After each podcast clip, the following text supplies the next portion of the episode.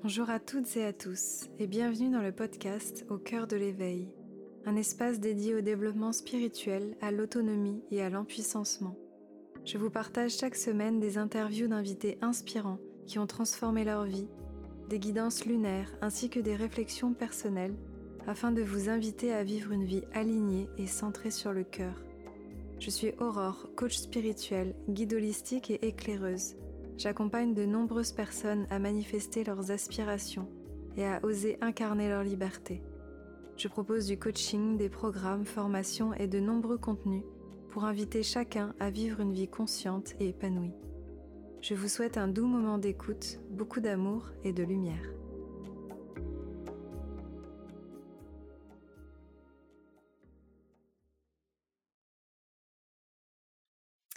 Bonjour tout le monde, je suis ravie de vous retrouver aujourd'hui dans ce nouveau podcast, un nouvel échange éveillé. Et j'ai la joie de retrouver aujourd'hui Juliette. Euh, Juliette qui est à mes côtés, euh, avec qui on partage des passions euh, communes. et que Juliette, elle a des passions et un parcours très intéressant. Donc je suis très contente de t'accueillir aujourd'hui dans le podcast. Comment tu vas?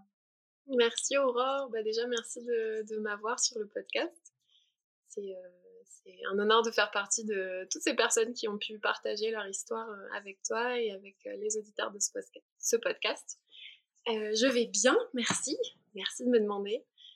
je trouve que à cette, à cette question, on répond souvent machinalement Ouais, ça va. Et là, je me sens dans un espace où vraiment je me sens bien. Je suis là où je dois être. Je suis très inspirée je suis nourrie de plein de choses que je fais, de choix que j'ai pris. Et du coup, je, ressens beaucoup de gratitude d'en être là où je suis. justement, tu vas pouvoir nous en parler euh, de tes choix, de cette vie nomade, parce que toi, tu as, vadrouillé, tu as fait pas mal de choses euh, euh, qui peuvent, je pense, intéresser les personnes qui nous écoutent. Est-ce que tu pourrais déjà peut-être te présenter, voilà, en quelques minutes, dire un petit peu bah, qui tu es, ton parcours, voilà, ce que tu as envie de, nous partager. Oui, bien sûr. alors, je m'appelle Juliette et mmh, par où commencer? C'est tellement difficile de, retracer en quelques mots l'histoire d'une vie. Mmh. je viens du sud de la France. J'ai grandi sous le soleil des, des montagnes des Alpes-Maritimes et mmh, depuis très petite, euh, j'ai eu beaucoup de contact avec la nature. Euh, j'ai toujours été une personne très introvertie et j'avais un monde intérieur euh, assez riche depuis, depuis petite. Et en fait, ça s'est, nourri et confirmé au moment où j'ai rencontré la méditation quand j'avais 16 ans, grâce à ma maman qui, qui, qui m'a aiguillée sur ce chemin. Et déjà, dans un premier temps, ça m'a énormément aidé dans ma vie d'adolescente qui ne comprenait pas bien comment le monde fonctionnait et, comment faire face aux injustices, aux choses incohérentes que, je remarquais. Et, puis ensuite, ça a ouvert une porte vers, la, profondeur de qui je suis et de comment j'entre en relation avec les autres. Et euh, ce parcours de méditation, il m'a amené en Inde, qui m'a amené à découvrir le yoga et donc la pratique euh, philosophique, posturale, méditative de, du yoga. Et hum, du coup, très vite, j'ai pas trouvé de sens aux études de, communication que j'ai faites et je me suis tournée euh, à nouveau vers l'Inde pour me former et enseigner le yoga. Donc maintenant, ça fait cinq ans que j'enseigne et, et depuis quelques mois, j'ai arrêté tous mes cours hebdomadaires, j'ai arrêté mon activité et je me suis mise en route pour retrouver la nature, pour aussi, je pense, prendre un temps et tout remettre. J'ai l'impression d'être en compost. J'ai tout, j'ai arraché toutes les branches, j'ai tout remis sur le sol et j'attends de mmh. voir ce qui se passe. Et c'est un moment qui est, qui est assez euh, intéressant parce que, bien sûr, je me confronte à des choses qui qui sont pas forcément euh, confortables. Mais c'est très riche d'enseignements et je sens que c'est un, un, terreau fertile qui se prépare. Parce qu'il mmh. suit. Donc là, comme tu disais, tu as tout quitté tu es partie un petit peu en mode nomade, c'est ça T'as pas vraiment de maison en ce moment? Ouais, j'ai pas vraiment de maison. j'ai une morceau de maison qui est mon, mon van que j'ai aménagé l'année dernière. Et je pense que en fait, cette décision de partir, elle a été initiée, en tout cas lancée par, par l'aménagement de ce, petit camion l'année dernière, où vraiment j'ai commencé à passer mes week-ends complètement immergés dans la nature, chercher sans cesse à sortir de, de ma semaine de travail. Et j'ai réalisé que pour moi, c'était pas forcément de la fuite, c'était plutôt les moments où je me retrouvais en nature, où je me sentais vraiment proche de ma nature. Et de prendre cette décision de partir il y a, il y a deux mois maintenant, euh, c'était vraiment aligné pour moi. C'était pas, euh, c'était pas juste tout quitter pour tout quitter. C'était au contraire euh, laisser de côté ce qui m'apporte plus autant de joie, autant d'enthousiasme, pour me retrouver complètement ouais, baigner dans, dans l'inspiration et le, la vie que je ressens quand je suis, quand je suis en nature. Mmh.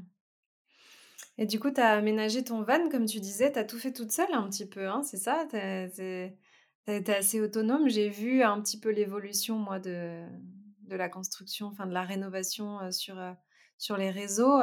Et j'étais très inspirée et fascinée parce que je me dis que moi, c'est pas trop mon truc. je sais pas si j'aurais la capacité d'y arriver toute seule, donc j'étais assez impressionnée. Ben merci. Euh, oui, je l'ai fait seule, mais c'est assez bizarre comme euh, comme sentiment parce que rétrospectivement, c'est comme si c'était pas moi qui l'avais fait. J'ai l'impression que pendant un temps, j'étais une autre personne. c'est vraiment très bizarre à ressentir, mais en fait, je pense que j'avais juste cette envie très forte et comme euh, dans toute dans toutes les décisions un peu, un peu folles qu'on prend dans notre vie, il y a quelque chose qui prend le dessus, qui est bien plus, bien plus grand, bien plus fort, une sorte de confiance que, tout va aller pour le mieux. Et c'était, c'était ça qui s'est passé. Donc euh, d'un coup, je me suis mise à avoir des mains de bricoleuse euh, et j'ai pu faire mon aménagement. Mais, euh, mais ouais, ça m'a appris pas mal de choses. Hein. Finalement, les dernières années, j'ai beaucoup, beaucoup vécu dans ma tête et avec beaucoup de réflexions philosophiques, avec beaucoup de, concepts euh, spirituels. Et, et, en fait, ma vie, c'était plutôt euh, comment mettre en œuvre, en pratique, ces, ces choses que, que j'apprends et que j'enseigne. Et en fait, cette dernière année, elle m'a vraiment appris à complètement être dans mon corps, à faire des choses de mes mains, à être vraiment incarnée dans, mon corps physique. Et c'est merveilleux à ressentir. Mmh. Oui, puis au final, maintenant, tout est à notre portée. J'imagine que quoi, tu as, mmh, pas mal appris en regardant des vidéos YouTube, ce genre de choses? Oui, ouais, ouais, j'ai mené des recherches, j'ai fait des plans, j'ai demandé à des personnes qui étaient renseignées autour de moi. Et j'ai récolté du savoir, un peu comme quand on, ouais, quand on, se lance dans, un, dans quelque chose qu'on ne connaît pas, qu'on maîtrise pas. on récolte du savoir jusqu'à connaître suffisamment de choses pour se lancer. Et, et puis voilà, en, plus, c'est aussi euh, un chemin de se faire confiance. Là, j'ai dû dépasser euh, l'idée de bah, je suis une fille, euh, mmh. les filles, c'est pas bricoleur. Non, c'est faux. je me suis moi-même défait, déconstruite de mes, de mes idées préconçues. Et tout le monde est capable de tout. Mmh. Et après, pour la, mmh, le temps et la vadrouille que tu as passé avec ton van, ça va, ça s'est bien passé? Tu étais confiante au début? Je sais pas s'il y a, tu vois, quand tu as passé tes premières nuits un petit peu toute seule dans la nature, parce que je sais que c'est aussi quelque chose parfois qui peut faire peur aux jeunes femmes, tu vois, qui ont envie comme ça aussi d'avoir un van, de pouvoir partir en vadrouille à droite à gauche. Il y a peut-être plus cette appréhension chez nous, les jeunes femmes, sans rentrer trop dans le stéréotype, hein, mais forcément voilà, comment ça s'est passé pour toi au final, quand tu as commencé à, vadrouiller un peu toute seule? Déjà, j'ai jamais été trop de nature inquiète à ce sujet-là. mais après, j'ai pris aussi des précautions naturelles. C'est-à-dire que j'ai mis un détecteur de gaz dans mon van pour, pour que s'il y a une, une effraction et qu'il y a du gaz qui est entré dans, dans, le van, je le sache directement grâce au son. Mmh. Parce qu'il y, y, a pas mal d'agressions qui se font comme ça.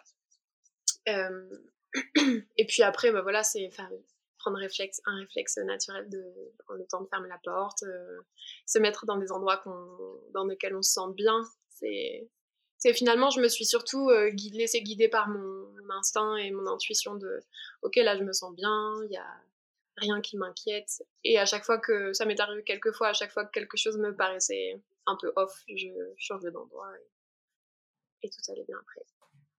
Mmh. Bon, bah super. après, voilà.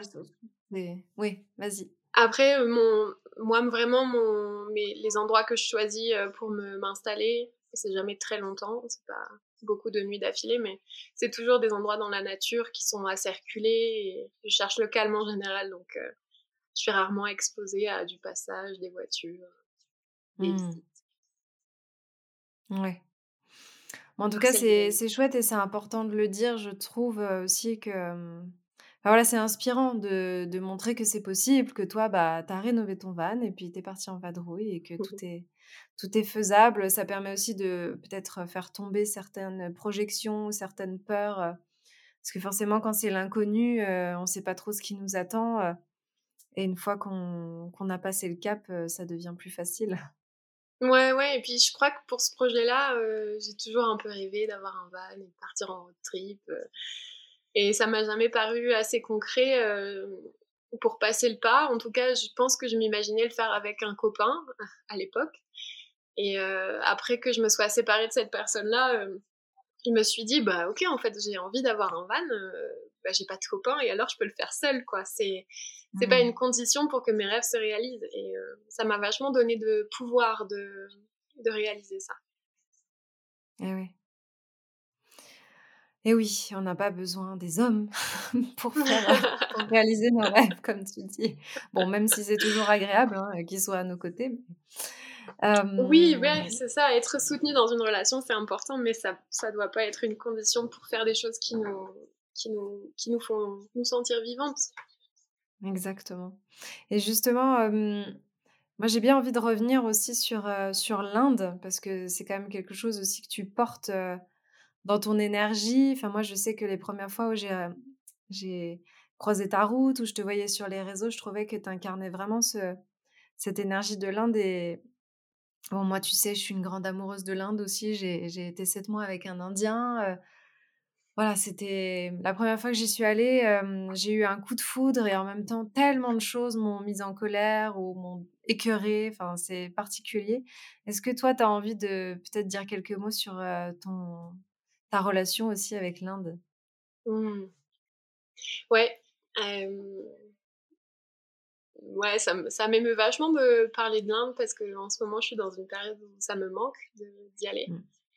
Et j'ai fait le choix de, pendant un temps indéterminé, ne plus prendre l'avion. Donc, si j'y retourne assez rapidement, ce sera autrement qu'en avion, ce qui nécessite un temps beaucoup plus long pour le voyage.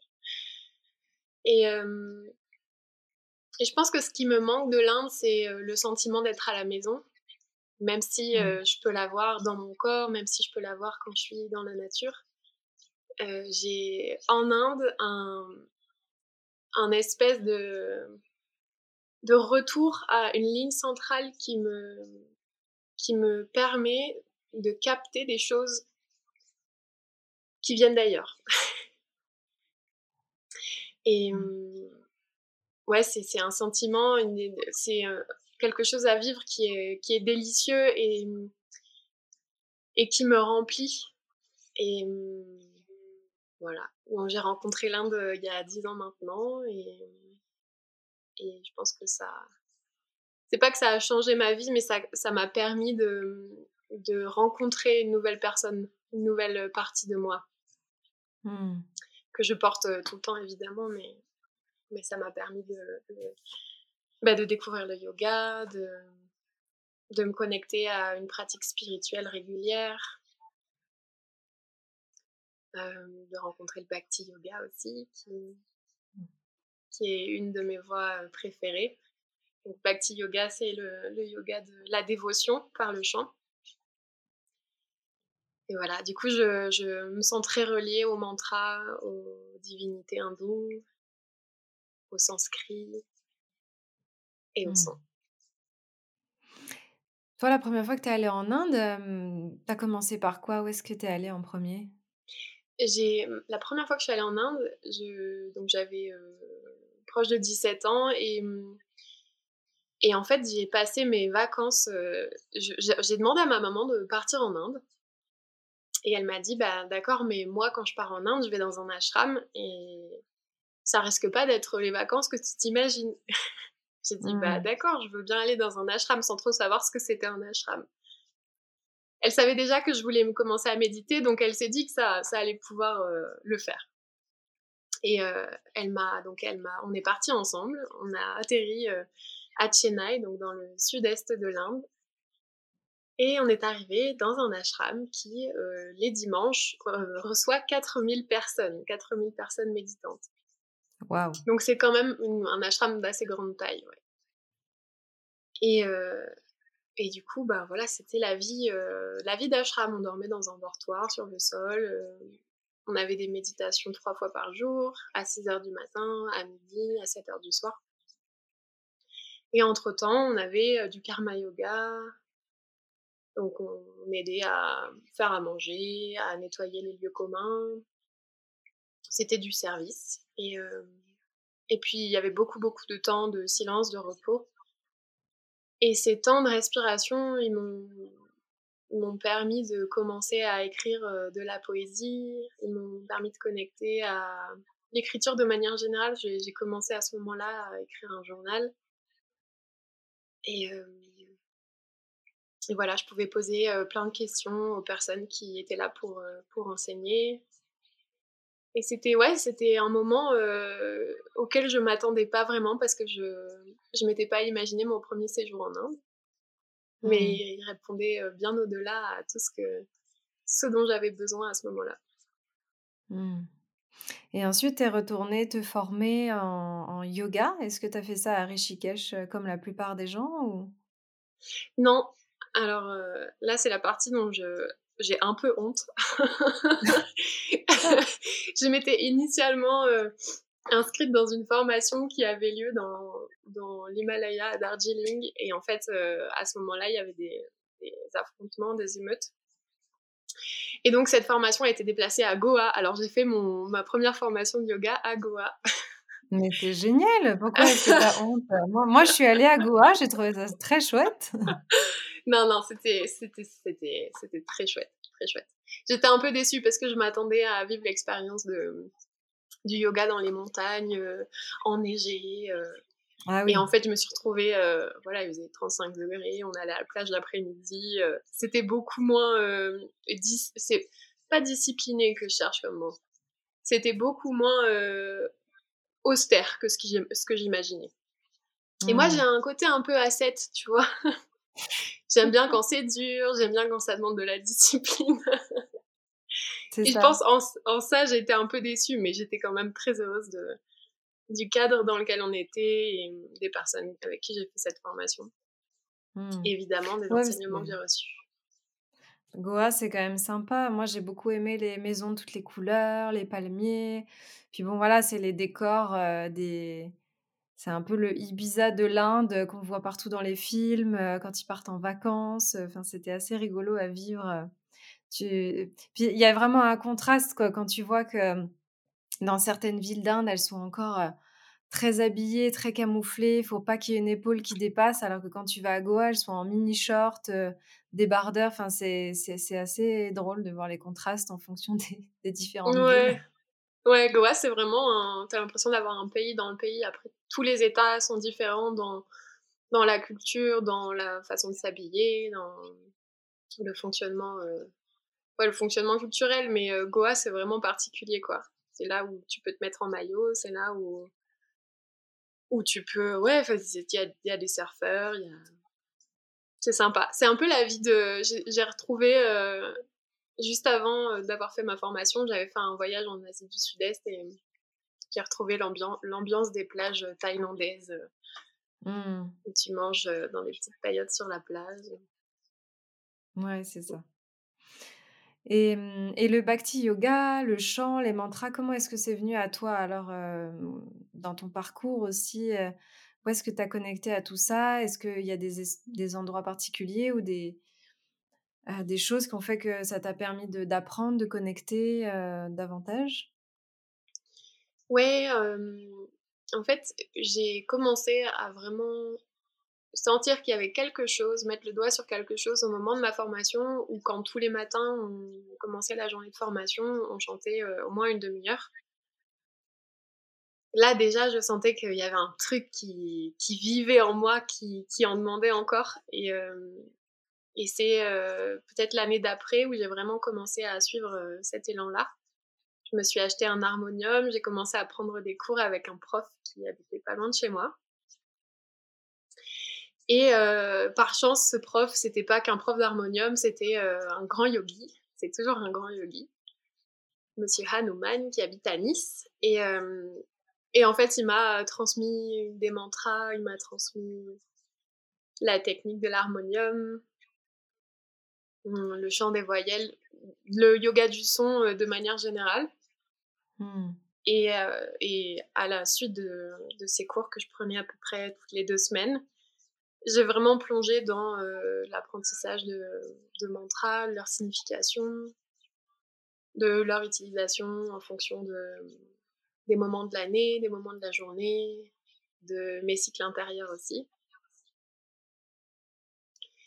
Et voilà, le chemin du Bhakti mmh. Yoga s'est ouvert devant moi et il m'a permis de rencontrer des personnes merveilleuses. Mmh. Et oui, à travers le chant et la voix.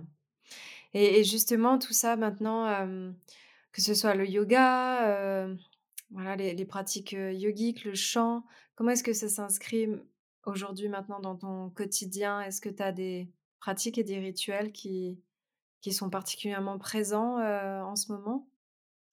Ouais, en ce moment, j'utilise pas mal ma voix avec l'harmonium.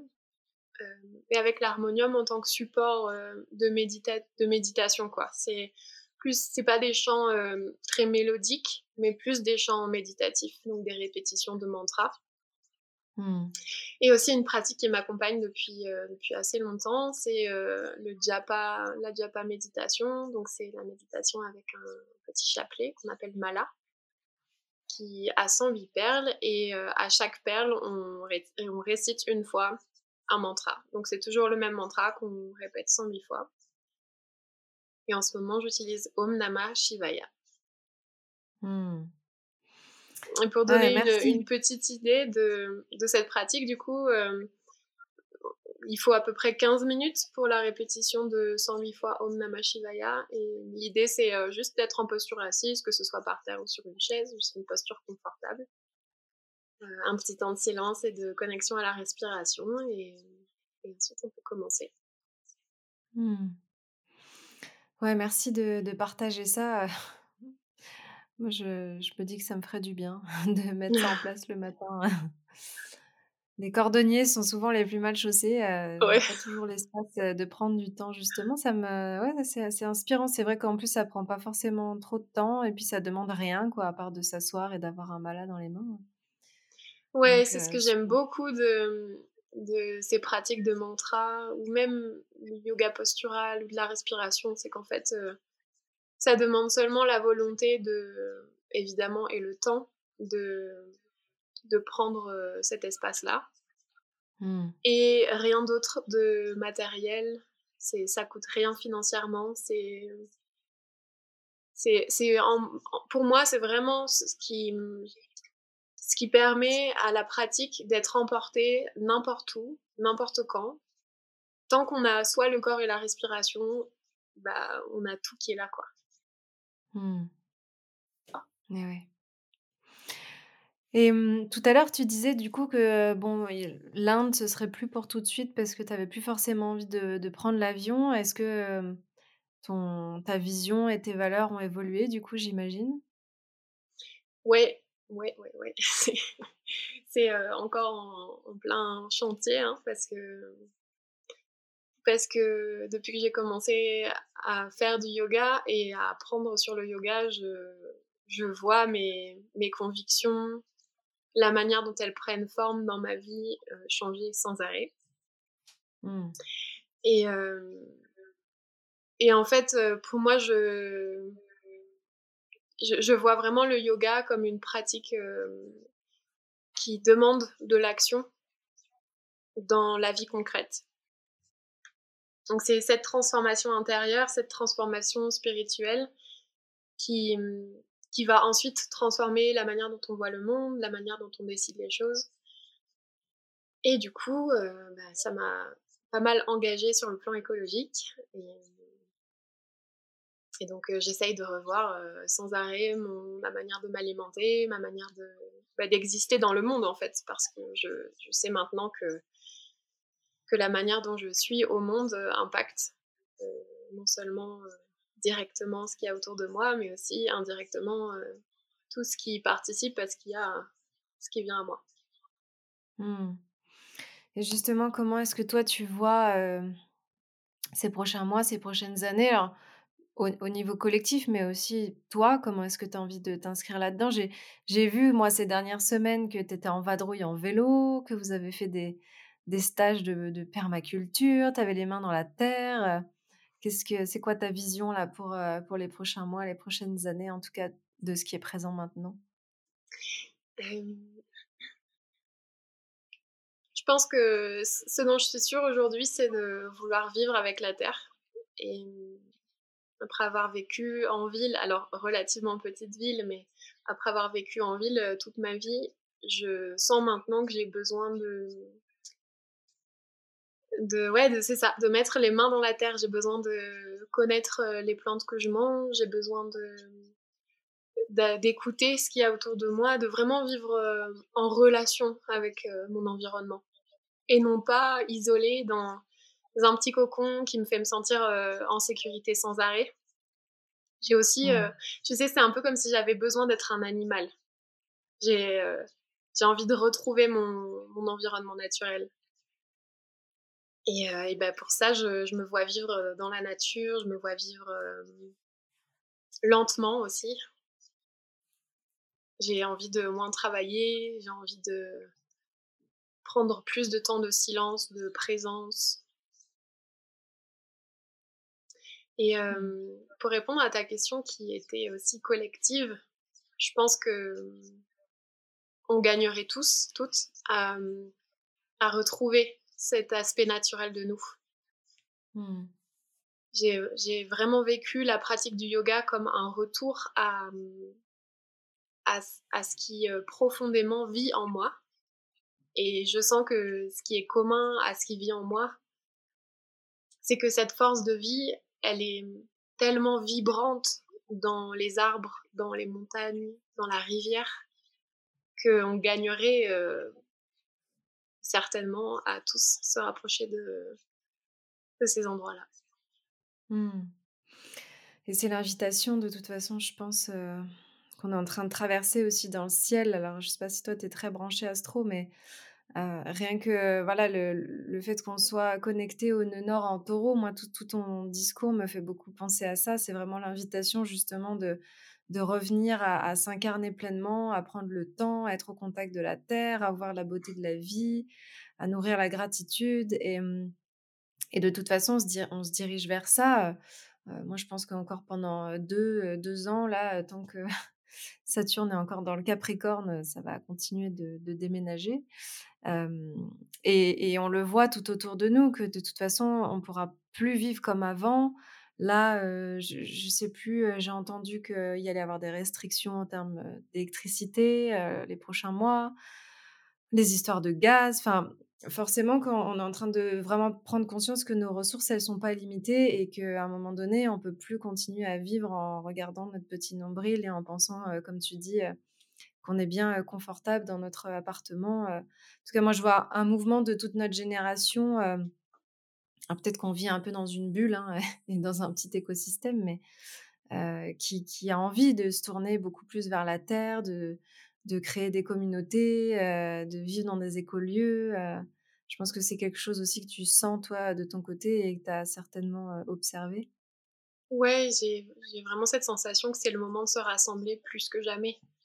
C'est pour moi l'individualité qui, qui nous a menés un peu droit dans le mur et que notre porte de sortie vers plus de respect du vivant, plus de plus d'amour, c'est de se retrouver, de se rencontrer vraiment.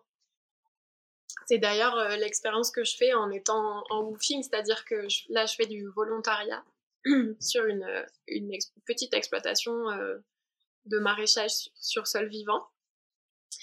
Et, et de vivre ensemble, en fait, c'est tellement plus, plus porteur, plus intéressant, plus difficile aussi. Mais on ne mmh. cherche pas la facilité, là, on cherche la durabilité et, et le soutien. Et ouais, moi, je, là, je, je suis en train d'être persuadée que c'est vraiment en étant ensemble qu'on qu'on marchera une longue distance. Mmh. Après avoir été enseveli de d'informations anxiogènes, d'avoir après avoir passé une période vraiment pas facile de de mille et un confinements. Mmh. C'est, je pense que c'est aussi la, comme tu dis, l'atmosphère qui fait qu'on est un peu tous en, quête de sens. Et là, je suis en train de vraiment trouver du sens à la vie simple dans la nature avec des gens qui, qui ont envie de la même chose. Mmh. Ouais, il y a, un vrai, un véritable appel d'un retour aussi à l'humilité. Tu vois, quand je t'entends parler, tu parlais de c'est pas facile de vivre avec les autres, de vivre en communauté, mais en fait, c'est pas facile pour notre ego qui qui a pas envie de se remettre en question, qui a pas envie de se regarder, mais en fait c'est tellement riche comme de, se retrouver en face de miroirs, en face de, plein de, de plein de monde qui nous renvoie ben, des choses sur nos façons de fonctionner, sur nos mécanismes, et c'est sûr que c'est pas toujours confortable, mais c'est un ouais c'est un accélérateur aussi de d'évolution et d'éveil que d'accepter de de voir ce qui avant était caché, quoi. Mmh. Ouais, ouais, c'est la levée du voile qui est l'arrachage du pansement, tu sais. c'est difficile sur le moment et en fait, après, tu te dis, mais bien sûr que c'est ça la voie de l'évolution et c'est pas forcément toujours souffrant, je suis pas en train de dire ça. Hein. Mais c'est qu'il y a certains passages qui sont plus étroits que d'autres et parfois, il faut vraiment se tortiller, se tortiller, se tortiller pour enfin voir, euh, voir l'ouverture ensuite. Et, euh, et là, je, la dernière expérience qui me fait penser à ce que tu dis, c'est que j'ai eu, c'est que voilà, je suis arrivée dans un petit village euh, dans la vallée de l'Ubaï, une vallée magnifique, un endroit qui est à 1500 mètres d'altitude et dont les personnes, les habitants vivent principalement de l'élevage, ouais, du fromage, de la viande, certaines personnes du pain, des légumes, en fait des choses qui sont, essentielles pour euh, la vie de la communauté euh, sur place. Et moi, je suis arrivée avec mes petites idées de, citadine. Alors, je suis pas non plus le, cliché de la citadine, mais euh, j'avais, j'avais quand même des choses bien ancrées dans ma tête, et dont la certitude que tout le monde devrait être végétalien, vegan, végétarien, etc. Mmh. parce que je le suis depuis dix ans et que je, je vois vraiment euh, l'amour que ça me fait porter dans mon cœur d'avoir fait ce choix. Et que du coup, c'est ce que je souhaite à tout le monde. Mais je vois bien que en fait, c'est impossible pour euh, beaucoup de personnes qui euh, dépendent des ressources locales limitées qui sont autour d'eux. Et, et je, voilà, ça m'a fait un peu redescendre de mon, de mon, mon comme un petit peu un piédestal de vérité quoi. Je, je m'ouvre à d'autres réalités d'autres vérités et c'est c'est difficile parce que bah voilà ça fait des années que je crois euh, une chose.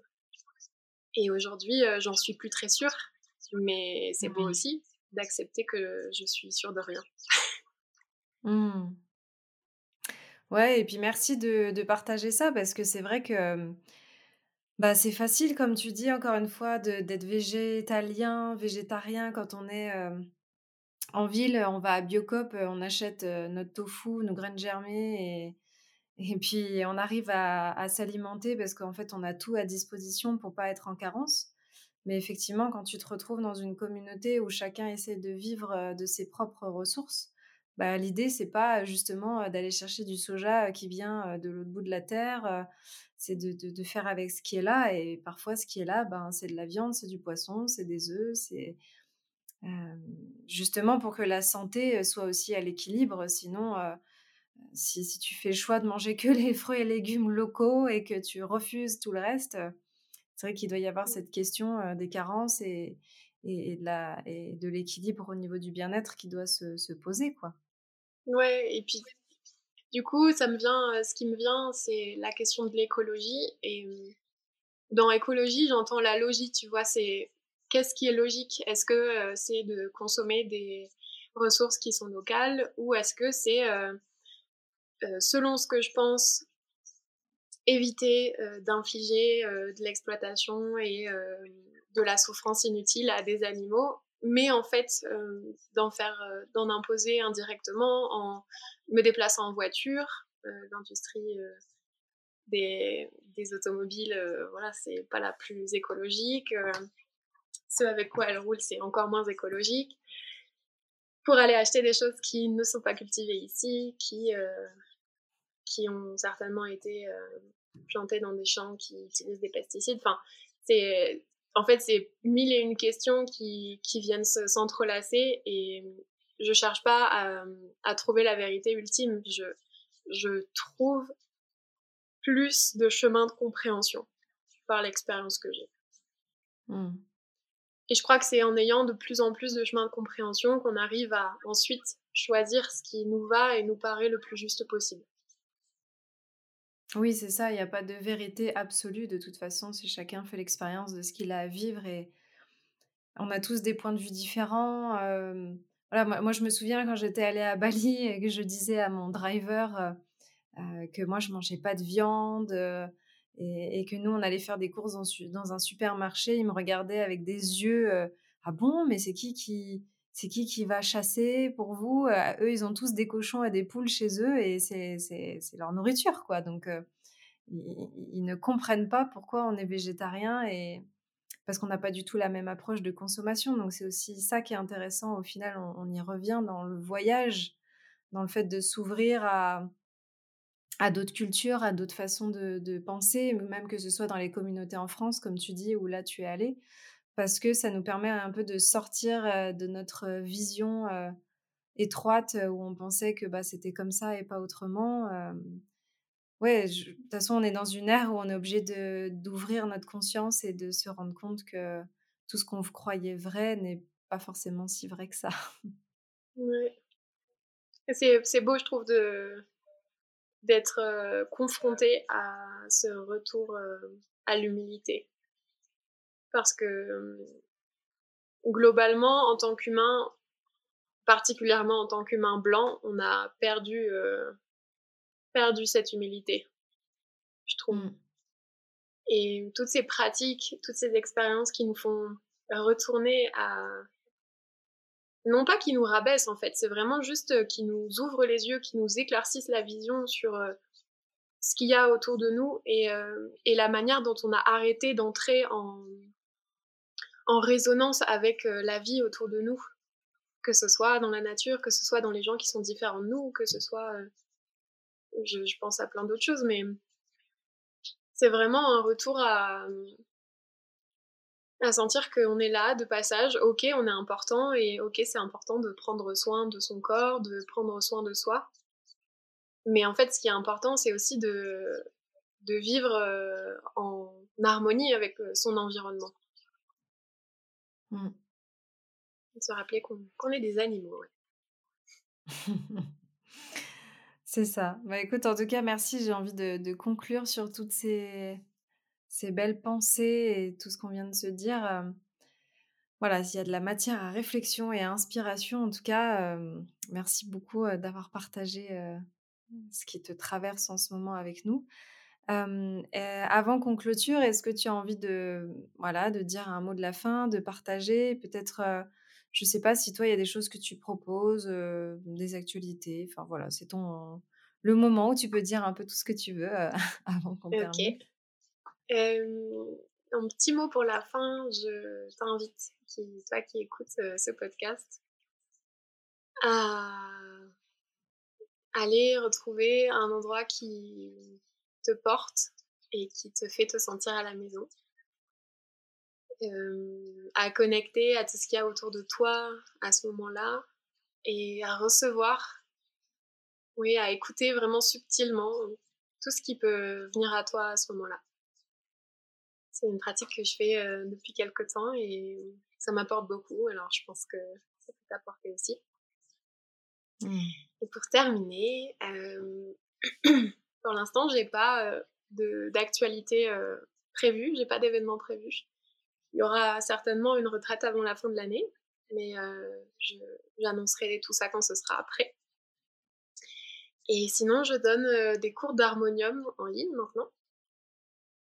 Et, certainement, je recommencerai à donner des cours de yoga aussi en ligne une fois par semaine, de manière hebdomadaire, à partir du mois de novembre. Quand tu te seras peut-être posé quelque part? Ouais, quand j'aurai un petit espace euh, et je me sentirai chez moi et où je pourrais à nouveau recommencer à travailler. Mmh. Super, en tout cas, merci beaucoup Juliette. N'hésitez pas à la suivre sur les réseaux pour bah, voir un peu tout ce qu'elle partage. Moi, je suis toujours très inspirée par ce, que tu, ce que tu postes. J'aime bien voir un petit peu tes petites vadrouilles, c'est toujours chouette. Donc, on remettra dans le lien du podcast tout ça pour que les personnes puissent te retrouver. Merci à tout le monde d'avoir été là, nous avoir écoutés. Et puis merci Juliette pour, toute ta sagesse et tes partages. Bonne journée. À bientôt, au revoir.